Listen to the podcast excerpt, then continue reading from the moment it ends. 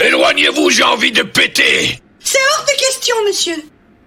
Mais comment Je veux péter, je veux péter. Si tu refuses, je vais pleurer.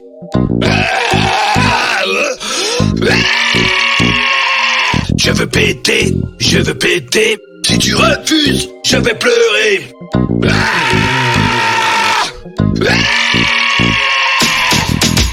Pourquoi tu me fais ça? Pourquoi tu me fais ça? Risque d'exploser. Laisse-moi péter.